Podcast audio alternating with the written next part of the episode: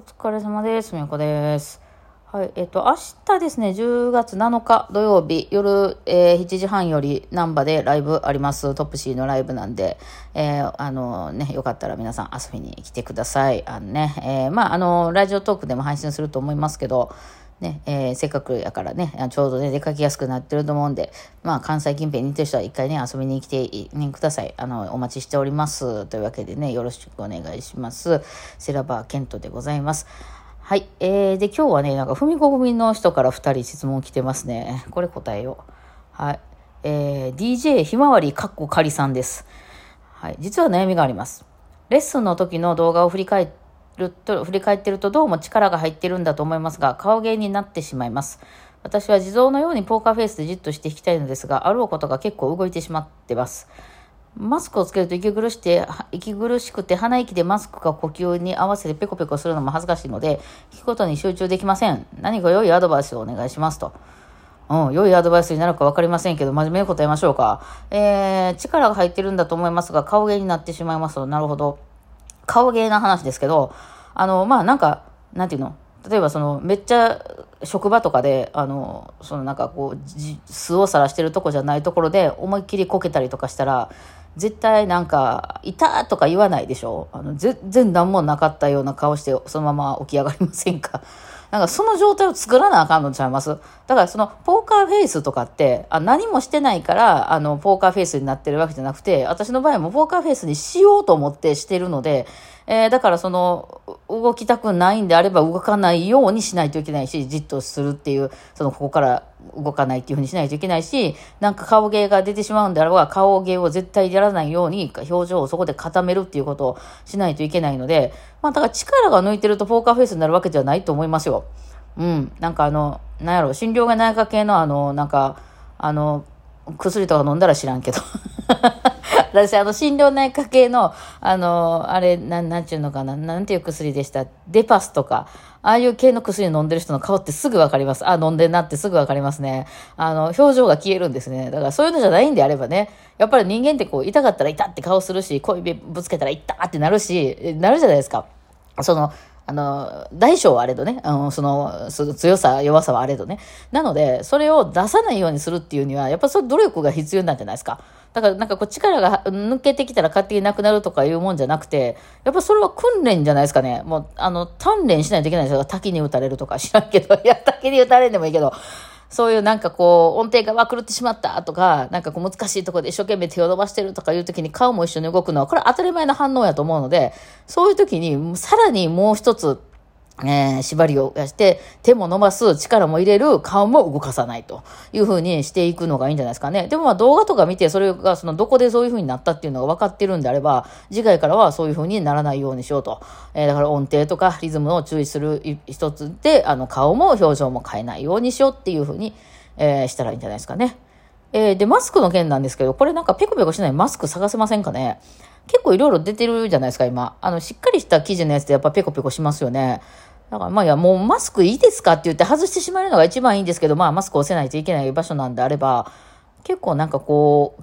う、なんていうの、あの、空気をかなり通すやつとか、まあそのね、その、感染症対策的にどうなんかわかりませんけど、それかこう、空間があって、あんまりペコペコしないやつとかをいろいろ買ってみて試すとかいうのはいかがですか？と、真面目に答えてみました。はい。もう一人いきます。えー、白球さんから。レッスンについて質問です。私はオンラインで習い始めて数ヶ月後、夫も始めました。私は人のレッスンから学べることはかなり多いなと思うので、彼のレッスンを後ろで聞かせてもらうことが多いです。この夫がなかなかの天然で、たまに想像もできないことをします。彼のレッスンでフォーマンを二人でやってみようとなった時、私が調言するために先生が彼に、ああ、くださいとおっしゃいました。そしたら彼は、あーと叫びました。音程は合っていません、えー先生は手を叩いて笑ってくださっていたのですが、叫んだ本人は本当に何をしていいかわからずで、私がラの音だよと伝えたところ、ラーと言われたので、ラを弾いてでようやく伝わりました。島村時代にこんな突拍子もないことをする大人の生徒さんはいらっしゃいましたか？橋文子先生のレッスンにこのタイプが来たらどう教えますか？と。はあ、はあ、なるほど、なるほど。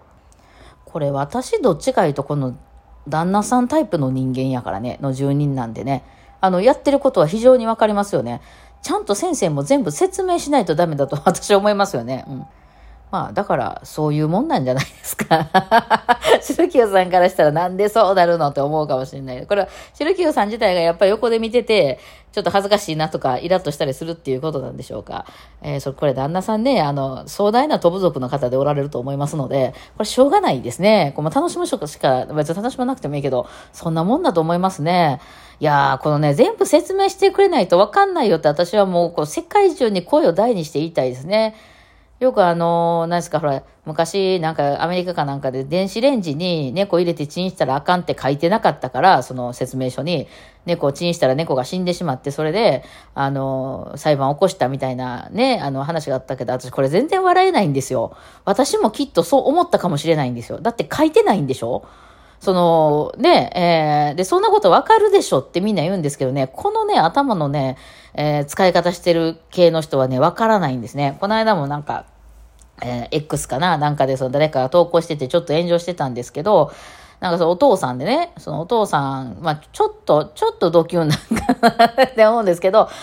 あの、息子がね、小学校に行き始めてね、で、その息子の学校の校則で髪の毛を染めてはいけませんと、なんかヘアカラーをしてはいけませんというふうに書いてあったから、ブリーチしていったんだそうです、子供をね。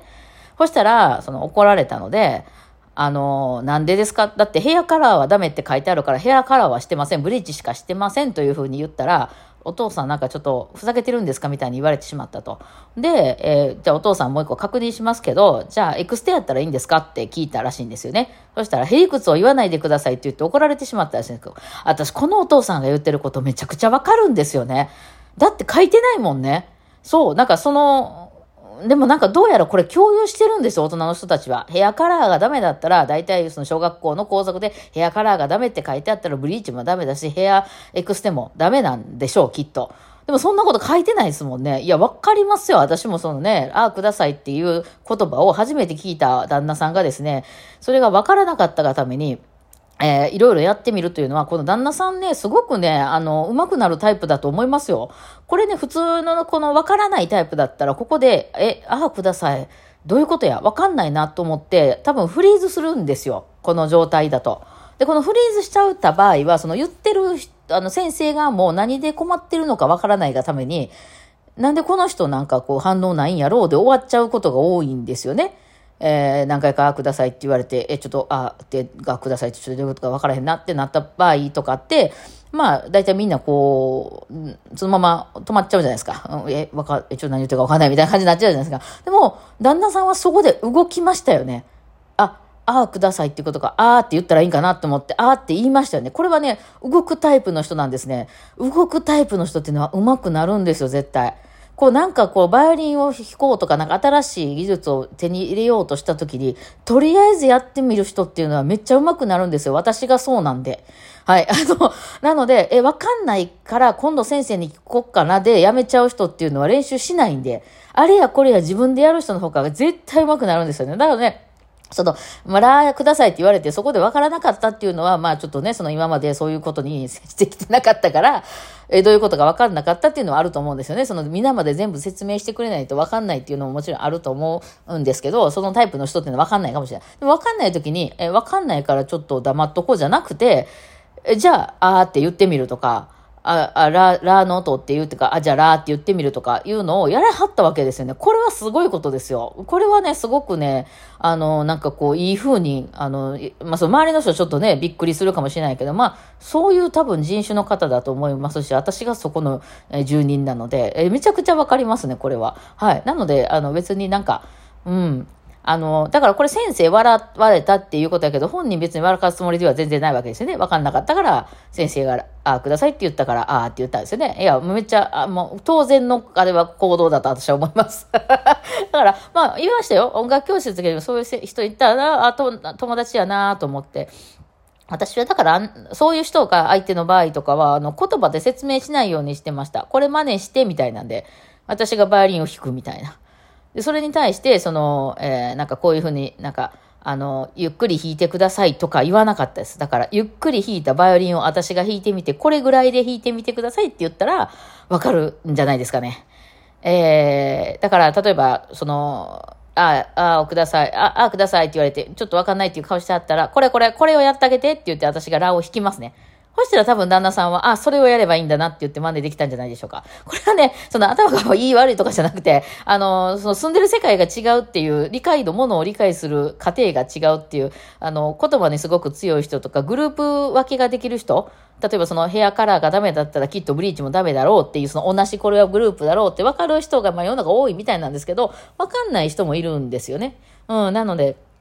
よく私が飛ぶ族なんて言ってましたよね。飛ぶ族の人っていうのはこう、なんていう、シャットダウンしたりするっていうね、なんか誰かに怒られたりしてたりしたら、こうシャットダウンしたり、頭が真っ白になったりするとか言うんですけど、この類の人みんなね、私、頭真っ白じゃないです。真っ黒になりますけど、同じことなんですけど、ちょっとでもね、言い方が違うと、それは一緒にならないんですよ。私もそうなんですね。はい。あの、ななんていうか、なんか一つのね、ロングスカートって言ったら、この辺からこの辺まで全部ロングスカートでしょみたいな、この、この、なんていうの、その分け、分け方が、こう、ちょっと一言でも違うと、それは違うっていうふうになっちゃうのでね、いやいや、わかりますよ。うん、多分そうだ、そうなんじゃないかなというふうに思います。はい。だから、まあ、あのね、修行球さんがイラッとする場合は、ちょっとなんか考えておかないけど、まあ、そんな人なんじゃないでしょうかね。あの知りませんけどね。いや、ちょっと私は思いました。はい。というわけで、あの、このお二人の、えー、悩みに関しては、私は何が悩みやったのか